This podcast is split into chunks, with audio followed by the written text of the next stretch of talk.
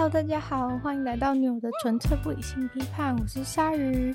嗯，如果大家有追踪我的那个 Instagram 的话呢，就会知道我其实发文就是发那个正常的贴文的速度其实非常的缓慢。然后，呃，应该说我没有那么喜欢发自己的照片。然后像。最近就是我想要做的，在 Instagram 上面做的 pattern 是，就是是一张自己的照片，然后一张食物的照片。但是每当到就是要发自己照片的时候呢，我就会卡住，就是会累个很久，然后没有发自己的照片。那这一次就是那么久，当然也是跟呃，就是疫情关系，不太有机会出去外面拍照有关，然后我的自拍照又一直被身旁的亲朋好友都说非常的丑，所以呢，呃，就是反正就是比较没有照片可以生出来就对了。那虽然其实之前呢，当然还是有留一些照片，但是一直迟迟都没有发的原因，就是因为我觉得这个照片不够好看，然后。因为我已经陷在这个觉得照片不够好看，然后发不出照片的这个深渊一段时间了，然后所以我就开始思考说，到底为什么就是对我来说发个照片有这么的困难？就相信，嗯，大家都知道，就是 Instagram 上面，如果你发的是人脸的照片的话，你的触及率啊，各种其实都会比较好。对于社群经营来说，如果你能够呃，放上你自己本人的照片，尤其是脸的部分或是身体的部分 的话，呃，都会受到比较多的推波。但是，就是就是有这样子的一个困难，让我觉得一直没有办法发照片，所以我就在想说，到底是有什么原因造成自己这样？然后，呃，我就发现。就是每次在发照片的时候，都要从就是一大堆的丑照当中挑出那个万中选一的照片。如果有在追踪我 IG 的话，之前我可能已经在有篇贴文里面讲过这件事情。对，但是就是就是我看了那么多那么多，就是每张照片就是都会让我有一种就是哦，我怎么那么丑的感觉。然后呃，虽然大部分有可能是因为。嗯，拍照的时候表就是我表情管理可能本来就很糟，所以 呃，大部分照片的都是那种脸歪嘴斜的状况，然后只有非常少数的照片的表情是 OK，但是一张照片也不是只有表情而已，就是还有它的构图什么的，然后就让我觉得要找到一张可以发的照片，基本上就是那种海底捞针的感觉，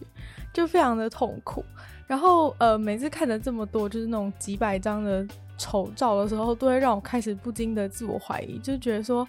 难道就是这个镜头下的自己？应该大家都一般都会觉得说，相机呈现的应该是一个，相机呈现的是本来就是一个是你的你的样貌嘛，就是不会比较不会像说，如果是一个人画你的话，可能会觉得说哦有点落差。但相机的话，大家应该呃普遍来说，大家都觉得相机是呈现的事物真实的样貌，所以嗯。我就一直看着这个镜头下的自己，然后就开始一直觉得，我是不是其实真的长那么丑，而不是因为，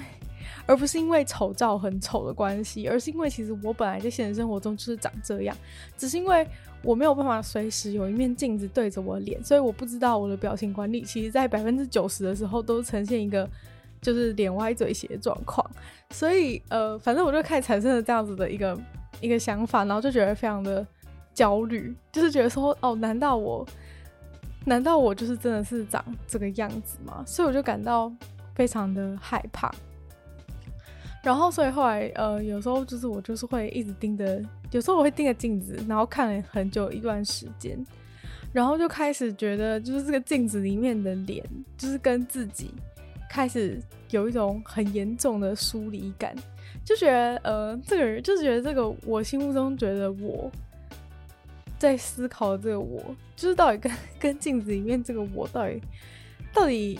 有到底是不是同一个？难就是我真的住在这个肉体里面吗的感觉，就觉得很很疏离耶。我觉得就是我不知道大家能不能够理解，就是看着镜子自己，然后突然就觉得说，就是这是我吗？对，就是嗯，有有一部分可能比较浅层的部分，可能是在于说，我觉得可能照片中的我跟我想象中的我跟跟镜子里的我看起来好像就是都有一些非常决定性的差异。然后，当然，今天我们就是要讨论比较浅层的问题，不要讨论说就是。我内我心灵的我跟我肉体的我到底是不是同一个我的问题？没有要讲这个，因为今天呢，我就是想要跟大家讲，就是关于这个这个美丽的，关于美丽的问题。对，因为在我觉得这个这个美丽的，就是这个美丽成为每个人的一种责任，这样子的意识形态，大概就是从 Instagram 开始崛起的时候开始。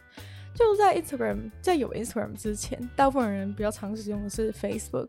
然后使用 Facebook 的时候，其实大部分的时候，你可能就是发一些废文，你就打几行字，然后就发出去。但是用 Instagram 不一样，用 Instagram 的时候，我一开始遇到最大的难题就是，我只是想要发一个文，但是我却必须要贴一张照片。然后，所以我在我呃，私账啊，就是在我可能国中、高中的时期，我的 Instagram 一直都是一个非常图文不符的的代表作，因为我根本没有拍照片，但是我只是想要透过这个平台发一篇文，所以我就可能对着地板随便按一张，或是对着桌上的铅笔、桌上的课本拍一张照片，然后就开始写一些我要讲的废话。对，然后那时候我就开始想说，所以我就是每次都要拍一张照片，然后，然后。就是浪费手机的记忆体，然后其实可能其实是一张就是完全不重要的东西的照片，或是其实很丑的照片，然后就把它硬放上去，因为我只是想要就是写一篇文，但是因为我没有照片，我总不能每一个都是把那个手机镜头捂住，然后放一个黑黑的照片上去，然后到时候我整个 Instagram 上面都充满了黑色的框框，就是这样也是蛮尴尬的。虽然现在可能会觉得蛮酷炫的，但是当年的自己就是应该不会想要这样。就是会想要一个，就是有照片的 Instagram 这样，对。但是其实现在发照片的那个发照片的的心理门槛跟之前其实差差非常的多。当然，这也跟就是我是经营就是呃这个粉丝专业跟我自己私账也是有差别。但我发现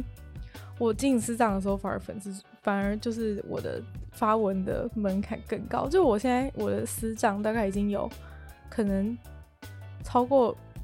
两年没有发文了，就是完全没有发文。然后，对，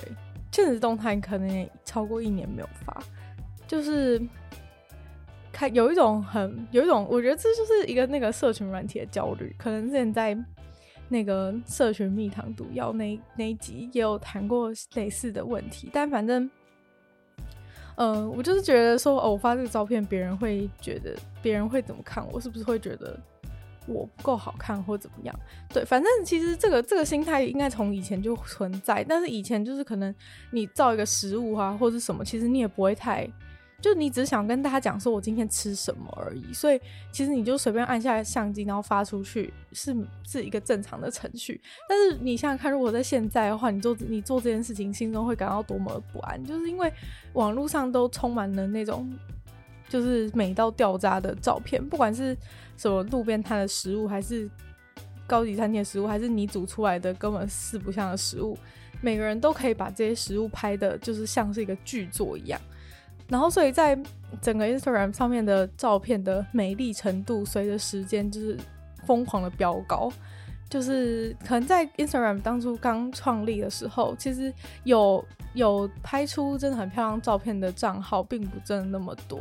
像当初我追踪的，就像是那种什么，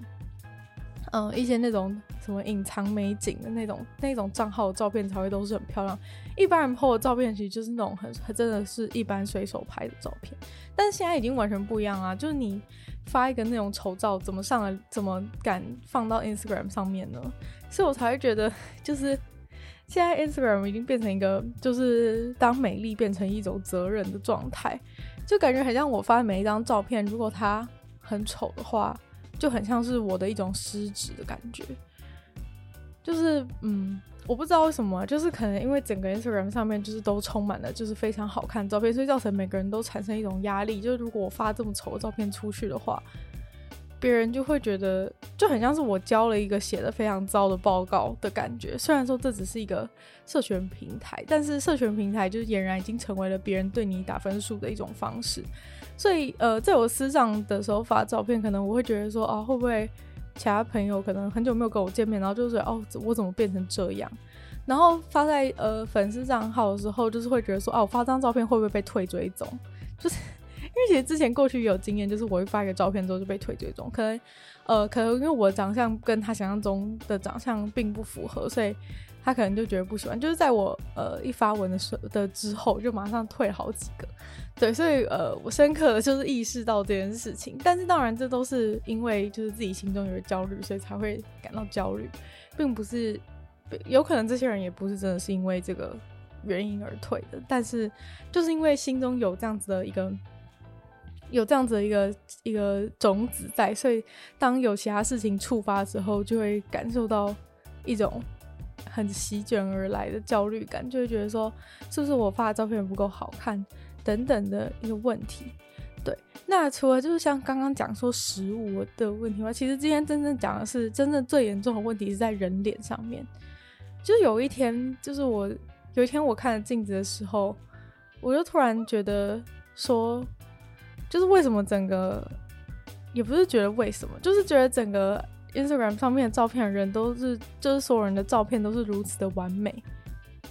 就是大家每个人的脸，就是就算不是公众人物，就是一般的人，大家发上来的照片都非常的，都非常的漂亮。就我不知道，就其实我原本不是那种很很爱很会很很容易发现别人的图是修图，或是别人的图是怎么样，或是其实我是一个连别人是不是。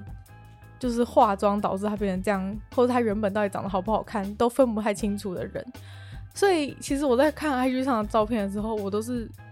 我预设并不会有一个心情说觉得哦，他们都是经过处理或是脸经过化妆才变成这么好看的样子，就是我只会一直觉得说哦，他们就是长得很好看，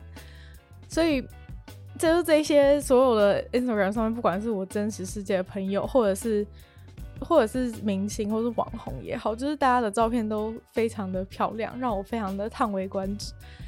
然后导致我每次想发照片的时候，就觉得说这是什么东西。然后我就想说，哎、到底是要怎么样才可以变成他们那样？然后有，有时候我就可能打开那种可以修图的工具，然后想说，看看可以就是为我的照片做些什么。然后就发现根本做不了什么，因为呃，反正 常常可能就那种他也辨识不出来我的脸啊，或者怎么样。反正各种遇到非常艰辛的状态，然后我就想说，他到底为什么别人的照片都可以都可以长得那么好看？然后我就陷入一个就是深深的绝望，然后导致我就是到现在还是没有发出我的照片。就每次就发每次发之后，都会觉得说，这照片会不会不够好看？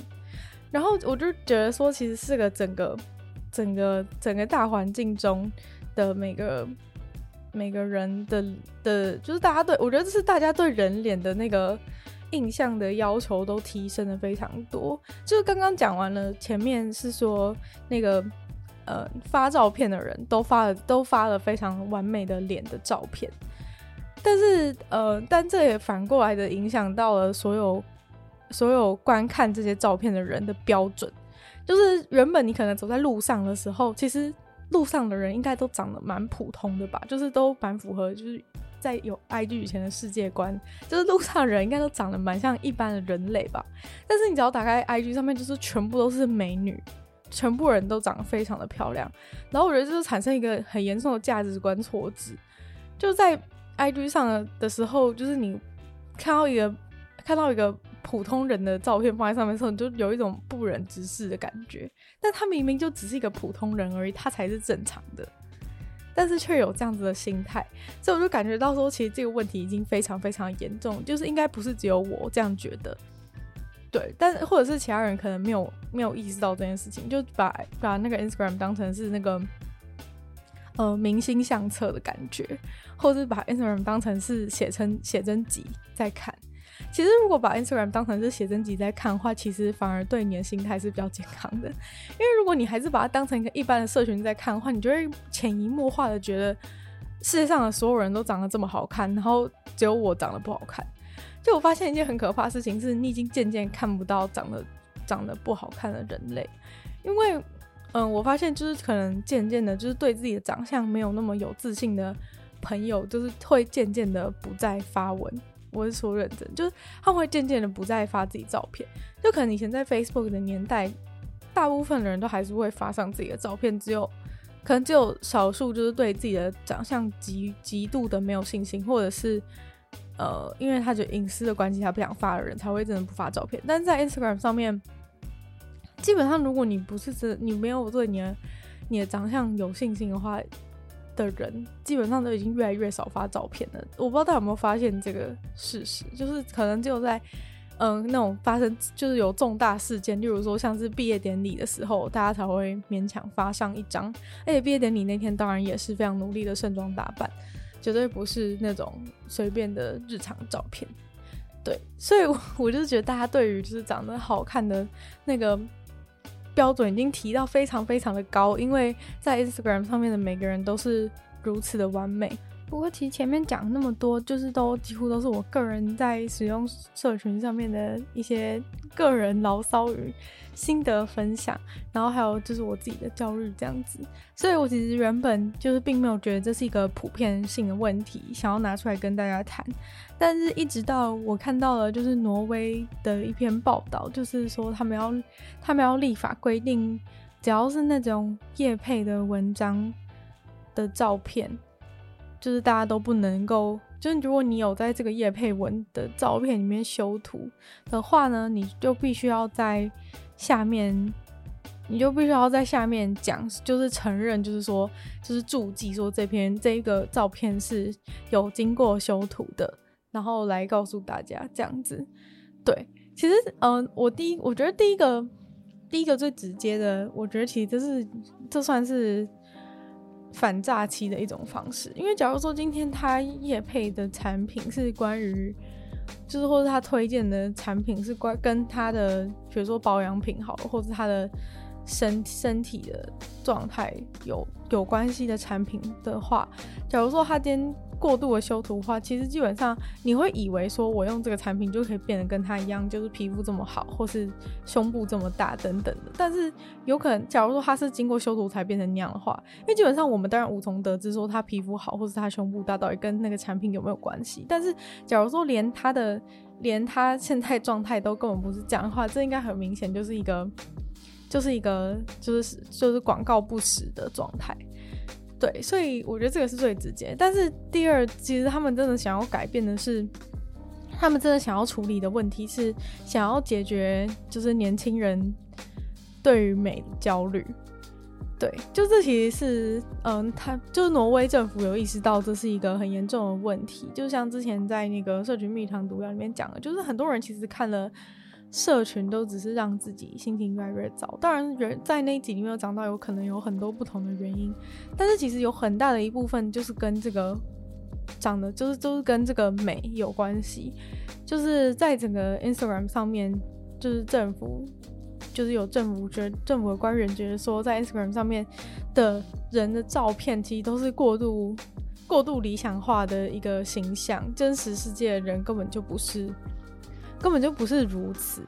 然后，但是因为每天就是都有呃成千上万的心智未成熟的年轻人在上面看着别人就是经过修图之后非常漂亮的理想化的仙女似的照片，然后就会觉得就会因为自己并不是如此而感到非常焦虑，所以这也造成了很多呃年轻人的精神状况的问题，是真的有经过统计，就是因为。就是这、呃、年轻人，因为他们一直看，一直看这一些好，就是漂亮的人的照片，然后呃，反正就是因为就是他们都会不自觉的会去比较，说这些人，这是照片中这些人跟自己的长相，但是呃。就是有人就是出来说，这其实根本在一个不正确的那个比较之下吧，因为人家是在，人家是就是那种全副武装，然后做了放了一张就是百分之百完美的照片，可是你只是对着你家厕所的镜子，然后看着自己憔悴的脸，所以这个这个比较很明显是一个是一个不对称的比较，也许就是你在全部弄好之后，也可以跟他，也可以跟他就是稍微在同一个。平平台上面比，但是呃，其实大家都不会这样做，因为呃，网络上的人基本上永远都只 po 最好看的照片，所以你永远不会看到他呃不好的，比较也不是说不好，就你永远不会看到他变成普通人的样子，所以你就会默默的，就是相信，你就会在一直看他永远都发在美丽照片的时候，你就会默默的相信他真的是长这样。就就算你真的心底知道说他可能还是有卸妆的时候等等，但是我觉得这个真的是会影响你，影响你的就是潜意识，就是你潜意识就是会会渐渐觉得他就是一个长得那么漂亮的人，然后不会觉得他是一个他是他就是也有可能有就是憔悴的一面这样子，对，因为就是基本上没有人会把这个放在上面，那些就是放在上面讲说自己素颜啊，或者讲说自己。讲说自己就是什么刚睡醒等等的，其实他们的刚睡醒跟他们的素颜，其实也都是，也都是在一个非常美丽的素颜状态下。所以，其实我觉得这种美丽的素颜状态是比其他那种画很漂亮的照片还要杀伤力更强。不过这个晚一点我们再讨论这个问题。但反正，嗯、就是这个新法就是即将会在。挪威的社群软体界造成非常大的一个风波，因为，因为如果你想要，今天你接了一个产品，然后你当然要放你跟那个产品照片，然后这个时候你就是必须要，如果你就是有对你的身上做任何的手脚，关于就算是呃，你可能以为说是要做一些那种比较大，就是那种比较手工的修图才算是修图，但是基本上如果你用了一些，比如说 Snapchat 的。的那个滤镜的话，也都必须要，也都必须要在下面注记说你有做这样子的事情，不然的话呢，你就会就是违法这样子。这个就是因为目前他们目前就是不太有办法，就是直接管控所有你从你在社交平台上面发的文嘛，因为这样子就有点感觉很像没有，就是没有言论自由，没有发图自由的感觉。就是不可能限制所有的使用者，就是你发出去的图都必须要 都必须要告诉大家说你有修图。但反正他们目前觉得可以管的部分就是那一些，就是那些有付费有厂商提供的业配文这样子，因为这些可能真的会有，就是可以比较直接的牵涉到就是有广告不实的状况。对，但他们其实真正想要解决的是年轻人对自己的体态跟美貌的焦虑的问题。嗯，虽然说只有在业配文上面被限制，说你必须要讲说你有修图，但是因为，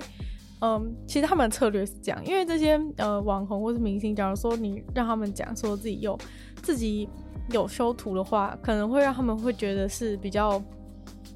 嗯，应该没有人会想要，就你修图基本上就是想要为了让别人觉得你就是长这样吧，所以可能他们的策略就觉得说，如果要求大家必须。必须承认自己有修图的话，也许大家就会修的比较少一点。因为就是假如说你都已经被迫要承认的话，那你干脆就是不要修，就是这样子的一个这样子的一个心理战。对，这就，是一个呃法规的心理战是这样。希望就是呃逼大家承认的的这个行为，然后然后让大家可以就是因为你会觉得可能讲出来很丢脸，所以你可能就会决定改变策略，然后。就是不要不要修，不要那么就是这样子修图的感觉。然后在呃一位挪威的那个 Instagram 上面的网红，他就他就表示说，他其实他其实真的觉得说，大家看这些呃 Instagram 照片，都会让大家有那种对自己的脸或是身体的一种严重的不安全感。然后他觉得他自己的话，可能平常也没有。也没有那么认真在意，但是可能其他人的话，嗯，大家看着一张好看的照片的时候，其实根本不会知道，根本不会知道说他是不是有经过修图。有可能他本身，因为现在的那个修图的技术都太好了，就是其实真的会看到那种修到什么后面的什么柱子变成歪的啊，这种的情况其实少了非常的多。其实大部分的时候，他有没有修图，你根本就看不出来，所以他就认为说。就是我们需要这个答案，就是觉得说这已经是一个很强烈的、很强烈的需求，就是我们需要知道，就是我们需要还给社群平台一个诚实的环境，因为上面就是充满了很多，就是他认为上面其实现在就是充满了一些谎言，就基本上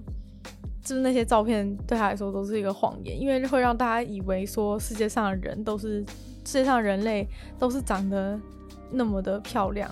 然后政府在他们官网上面是直接写说，就是这个法规是希望大家可以就是缓解大家的在社群软体上面这种对自己的美貌或是身材的的一个压力，然后减减缓就是在在网络上啊社群软体上面这种把人的外外观过度理想化的的这种宣传，对，因为其实大部分就是就是。大家会就是把这个理想化越来越当成真实的问题，是最大的，是最大的问题。所以如果要求这些网红他们在做一些宣传的时候，必须要必须要在下面注记说他这个照片是有经过修图的。这样子的话，假如说他们真的承认，他们真的写的话，那可能看到的受众就会了解到说，哦，这个是经过修图的照片，而不是他本来生出来起床就长这么漂亮。这样子，对，但我觉得有一个蛮好奇的点，是因为他这有特别强调说，如果你在 Snapchat 上面用那个滤镜的话，也必须要，就是因为 Snapchat 上面或者是那种现在其实 IG 的显示动态也有很多滤镜是可以直接，就是可以直接改变你的脸的形状吧，就是不是有很多那种搞笑的，就是可能会把鼻子变很大或怎么样，所以那相对的一定也有就是让你的脸变好看的，就是把你的脸。有修饰的这种直接改变形状的滤镜，所以他这边有强特别强调说，Snapchat 的这种这种滤镜也是不能使用。对，所以我在想说，那那 Instagram 上面其实有很多，不知道他们到底判断标准是什么？因为那种改变光线跟对比度的这种这种程度的滤镜是不在限制内的。对，就是调光线跟调对比度那些之类，他们就是呃禁止的是那种。嗯、会把形状改变的那种，就是可能把，比如说你把下巴拉很尖，这样也不行。然后 就是改变一些骨头形状，或者把肚子弄得比较平之类的，这样子的就都是不行。对，所以可能磨皮可能是可以的，我不太确定，但感觉是这样，感觉是就是他们感觉诉求，感觉诉求是想要先阻止掉这些完全改变形状的。改变形状的的这种这种修图的方式，对，他们就是希望说大家可以拥抱自己本来长得漂亮的长相，而不要一直不要一直把全部人都就是要往同一个方向去同一个方向去修饰。像大家应该很明显有注意到，现在的人的下巴都越来越尖的事情。就其实我原本我在过去小时候一直都不没有特别觉得下巴。尖是一个好看的事情，但是等到某个时期开始，就发现网络上全部都充斥着下巴非常尖的人，然后就让我觉得很 让我觉得很害怕，就是觉得说他的下巴是是不是可以刺死刺死人的感觉。然后我在路上就是怎么看都没有看到 都没有看到那些下巴真的那么尖的人，所以我就觉得那么就觉得有一种有一种很离奇的感觉，很像是很像是妖怪。可是因为我心中并不把下巴很尖的事情的的那个的这种外貌特质当成是好看的特质，所以所以才会莫名的觉得那个下巴尖的事情让我觉得很害怕。对，那反正就是他们当然还有提到一些研究来为这个法规来背书，像是呃，他们就有提到说，在十八岁在十八岁以下的族群里面，你只要你只要 PO 的照片里面是含有你的身材的照片的话，都会有非常非常重大的的影响力。然后大概只有五趴的十八岁以下的年轻人说，他们从来没有考虑过，就是就是动就是整形或者是微整形这类的事情。所以这个意思就是说，就就是十八现在十八岁以下的人就是。大概有九十五趴的人都考虑过，想要对自己的外观做用手术做改变，对，所以这算是很大很大的比例吧。就是这九十五趴都考虑过这件事情，还蛮还蛮高的，所以让他们觉得这件事情很堪忧。就是既然十八岁以下有九十五趴的人都对自己的长相感到感到不满意，以至于他们就是想要。想要就是都有考虑过去做一些微整形之类的事情。对，反正其实其实微整形也算是一个蛮也算是一个蛮蛮有趣的议题。我觉得就是很多人反对整形，但是会同意微整形，然后这中间的那个界限到底在哪里？其实也是非常的非常的困难来判断啦，就是那种。微整形跟整形之间，就是到底做到多大的程度，你会觉得说那样算是整形的一个行为？对。然后有另外，他们还有访问到另外一位，就是英国的英国的网红，然后他就表示，就是看到挪威这样子的挪威这样子的立法，就觉得希望英国也可以有类似的。对，因为。嗯，他说他有一天呢，就是发觉自己正在自己把自己跟那个杂志封面上面的女明星的长相，就是在心就是在看着，就是在看那本杂志的时候，心中就是没有意识的在比较自己的长相与与那个女明星的长相的事情。然后，呃，当然这个网红他自己本来应该还是长得不错的。但是他就是还是不自觉，就是产生这种比较心态，于是他就想到说，其实现在在 Instagram 上面那些年更年轻的孩子们，他们其实每天在 Instagram 上面可能会看到比他多五十倍、一百倍的的那些的那些假照片。他是这样，他是这样讲，就是他觉得说就是这些假照片，但他们其实就是，就是他说其实就是看到这些五十倍、一百倍的这种经过修图的照片，就是你就算真的前有可能知道说他是有修图，但当然你看了五十张、一百张的时候，你就已经就是渐渐觉得说其实他们就长这样了，就是你不会再。你不会再一直，你要你难道你必须要就是看每一张照片的时候都要不断的提醒自己说这是经过修图过？这其实有点违反直觉，所以其实久而久之，大家看久了都会渐渐觉得，渐渐觉得就是人就是长得这么的美丽。拉回去讲那个微整形的事情，就是嗯，大家可能整就是真的整形是那种比较大型的手术，像是像是那种可能做做鼻子啊，或者是。有削骨啊、抽脂之类的，或是隆乳之类的事情，大家才会觉得比较算是真正的整形。然后随着大家对就是整形的接受度越来越高，就是其实那种其实现在那种微微整形那种小手术是非常非常的热门的。就是在社群软体上面，虽然大家他可能只能限只能限制说。你你要你必须要讲说你有经过修图，但其实比起修图，其实更多人都是直接去直接整修自己的整修自己的身体。其实我并不是觉得就是你想要让自己身体变很好看，然后去整形这样子的这样子的事情是有问题的。就是你你的身这是你的身体，你想要怎么做，其实这是你的自由。对，然后每个人应该都多多少少，就像他讲说九十五趴，其实有十八岁以下有九十五趴的人都曾经想过。都曾经想过整类似整形的事情，所以其实这是一个很正常的一个心理状态。只是说，当就是有太多人、太多人都去整形的时候，没整形的人就会变得很像，就会变得很像落后别人的感觉。就是这其实就跟化妆一样，就是在台湾社会可能没有那么、那么、那么在路上大家都一定要化妆的状态。但假如说今天的社会是那种所有人都要化妆，当你自己素颜出门的时候，你就会觉得自己非常的丑。但我觉得整形跟微整形的事情也差不多，就是现在在网络上看到的非常多的人，其实都有经过整形或者至少微整形。所以，所以当你是一个没有整的人的时候，你就会觉得自己的长相就是远就是。会看到就会觉得自己长相一定有非常致命的一个缺陷，因为其实很少人真的是长得非常的完美吧。长得漂亮的人其实是是真的万里挑一的，但是每个人都希望自己就是那个完美的人，所以才会产生这个才会产生这个矛盾。我觉得，对，这就很像是明明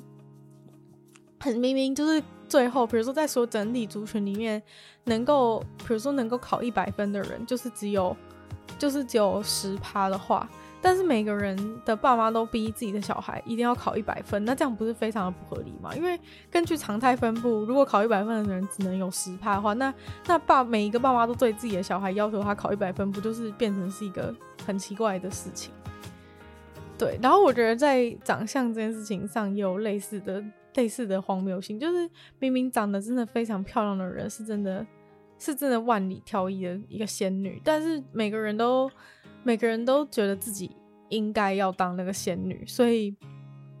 大家都非常的努力要成为那个仙女，然后导致那些没有在努力成为仙女的人就会就会显很显然的变成丑女，所以。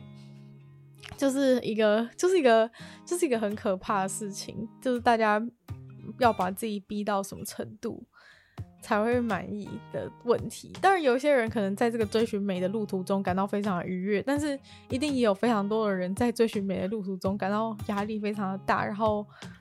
心情非常的不好，有人会造成一些精神的状况啊。那那些没有诉诸。没有诉诸这个追寻美道路的人，其实是是最感到压力庞大的一群人，因为他们虽然是维持正常状态，但是当别人都一直在努力做些什么的时候，就会感觉很像自己，就会感觉自己什么都没做，然后然后就是在一个自己不满意的状况，我觉得是这样。对，然后再讲到那个前面提到的，就是关于就是伪素颜的杀伤力的事情。就是除了那种真正的，就除了微，就是可能微整形，微整形可能还是太多了。但其实在，我觉得基本上那些种睫毛啊，或者是什么画眼线那些东西，就是那个绣眼线，或是绣，或是纹，或是绣眉毛、雾眉毛这些的，其实也算是，也算是有蛮大的影响。我觉得，因为这种可能是。去执行的门槛比较低，所以其实做的人非常非常的多。然后，其实基本上如果你有做这些东西的话，你的素颜真的就是会好看非常非常的多。因为如果你化淡妆的话，其实差不多也就是画这几个地方而已。然后拍照的时候，拍照的时候其实肤质并没有那么容易被看出来。就如果你基本上调光线，或是用那种 IG 预设的滤镜，其实都不会。就是皮肤质其实真的都看不太出来了，所以基本上如果你有做做这个什么做雾眉啊，然后然后绣眼线啊，跟种睫毛的话，基本上你随时都会随时拍照起来都会是一个非常好看的人，对。然后所以就是大家很就我最近应该，比如说在有时候看到 Dcard 上面有人就是说什么，嗯，就是问说什么这个是这个。就某某 YouTuber 素颜的样子嘛，然后跑 po 一张他的照片，然后下面有人，有人就说，对啊，这就是她素颜啊，就是什么很漂亮之类，大家就会说很喜欢。然后，但是也会有人出来讲说，我不知道大家到底是不是觉得，如果就是她种了睫毛，然后然后绣了眼线、纹了眉，这样子还算不算是 真正的素颜？因为其实如果要以素颜定义来说，的确她是没有化妆，但是。但是他可能种睫毛的事情就跟贴假睫毛有完全一样的效果，然后雾眉的部分也是跟就是画眉毛是有一样效果，所以你要说他是没有化妆吗？就变成是一个很吊诡的问题。但虽然说就是他到底是不是有没有化妆，或他是不是素颜，并不是一个，并不是真正问题的焦点，而是在于就是当大家把这样子当成素颜的常态之后，大家就会越来越没有办法接受自己就是自己的素颜。然后这样就有两种情形嘛，一种情形就是你就觉得自暴自弃，觉得自己真的非常的丑；另外一种情形就是觉得说，我我只要我也是只要去做那些他做的事情的话，我也可以变那么漂亮，所以他也去做跟跟风做这些事。对，反正就是反正就是基本上就是这样子。而且大家还有一个重点是，大家越来越无法无法接受自己脸上有任何的缺点，因为仿佛就是说你看到所有人的脸都是如此的完美，所以。你看到自己的脸上，就是有一些有一些毛孔啊，或者是有一些什么，你就会觉得完全没办法接受，就觉得这是什么东西，怎么会出现在我脸上？就基本上现在的人都是用显微镜在看自己的脸，就是我当然也不否认我自己常常也会落入这样子的情况，所以才想要就是借由讲这一集，也算是警惕一下自己，就是不要不要那么过度的，就是那么疯狂的执着于这件事情。对，虽然我最后应该不会做任何事，因为我是一个非常非常非常懒惰人，然后到时候就会觉得很麻烦。但是这种心理上的，就是看到这些美丽的东西的心理上的压力，当然还是会，当然还是会有。然后包含就是我还发现一件事，就是只要去回顾那种过去的照片的时候，就会觉得过去的自己真的是很不忍直视，就会觉得说哦，我以前怎么敢这样子出门之类的，就觉得自己就会觉得过去的自己很丑。但是我就发现其实是因为现在对于丑的标，现在对于美的标准实在是太高了，所以其实我也没有真的想要说自己变得多漂亮，只是。嗯，在相对于这些美人，在我已经不只是普通，而是觉得自己微丑了。所以，所以就是在看到自己过去那些就是完全不修边幅的照片的时候，就会觉得更加的震惊，就会觉得说：“哦，天哪，这怎么会这样？”而且是就是连 Google Google 的项目，大家有用 Google 相簿吗？就是 Google 相簿会，就是大家知道 Google 相簿其实都是在训练他自己的那个他的那个脸部辨识的那个机器人嘛。的那个 AI 啦，然后所以他就是会在里面一直问你，在 Google 相簿里面一直问你说，就是这个是你吗？这个是你吗？这个是你吗？然后来就是训练他的那个 AI，然后我就发现我有一些照片真的是丑到就是就是 AI 辨识不出那是我，就是 他把就早一开始的时候，就是他先把就是比较就是那种表情管理失控的。然后脸又看起来非常圆的我，跟没有这样子的状况，然后表脸部表情正常的我，直接分成是两个人，就是 让我觉得非常好笑。就是他直接有有两个两个分类，然后一个就是全部都是我脸部扭曲，然后脸非常的肥的那个的一个人，然后另外一个就是我比较有就是维持住表情拍照的。的我，然后就直接被分成两类，然后这件事情真的是让我觉得晴天霹雳，就是觉得说，难道在就是 AI 的心目中，就是丑的我跟好看我不是同一个我吗？就是 让我觉得说，还是我真的其实就是有有就是长相差异有差那么多之类的，对，然后就让我觉得非常非常的难过，对，但是想想就觉得，就是原来这一切都是，原来这一切都是因为有这样子的一个。一个就是美丽的情绪勒索的的一个大环境跟架构在，所以才会让自己对于自己的长相有那么大的压力跟就是焦虑的一个心情。对，反正今天讲这一集就是希望借由就是跟大家分享我自己的我自己的自己的心路历程，然后跟跟就是配合上这个。正好挪威有这个新的新的立法，就是进就是不能不能修图，修图的话就必须要跟大家承认你有修图的这个事情，来希望就是多多少少可以帮助到一些人。如果如果你也是在看着网络上的照片，然后。对自己感到无比的自卑，看着镜子的自己无法直直视自己的人，或是每当要发照片，最后都放弃，因为觉得自己照片太丑人，能够对这些族群有一些的帮助。那假如说你本来就是属于人生胜利组，没有像我们这样子的困扰，就是你发的照片都是非常的美丽的话，就是也也也希望你也许就是可以可以想起自己本来就是一个美丽的人，就是不需要。透过那么多的、那么多的修图来隐藏自己，然后给自己压力，也给别人压力，所以就是，嗯，反正今天就是想讲一下这个 Instagram 上面的这种造成，就是原本美是一种艺术，然后现在却变成一种束缚，然后美丽现在也变成一种责任，就是这样子的，这样子的一些想法。虽然说大家都喜欢看漂亮的。东西，但是，但是大家应该有意识到，说这个漂亮已经开始变得有点走火入魔。就是你会开始发现，就是一些一些网红的脸长得越来越像，然后你开始无法分辨，就是就是 A 模特跟 B 模特的长相的时候，就是代表说，也许这个世界真的发生了那么一点点的问题。虽然说我不是很喜欢，就是随便的去。对一个东西的好坏下评论，像是说觉得这是有问题，或者觉得这样是不好的，对。但是可能如果如果最后每个人都整形成一模一样的样子的话，可能真的会算是在生活上会有一些小困扰，或者大家会渐渐的不知道谁是谁的问题会产生。我觉得会有这样的问题，但我也没有，但是我也不能，就是我也找不到一个好理由说就是这样的，就是完全不好的。也许人类就是终极目标，就是想要让，就是想，就希望每个人都是处在一个完美的状态，然后大家的，就是下巴都很尖，眼睛都很大，然后每个人都有双眼皮这样子。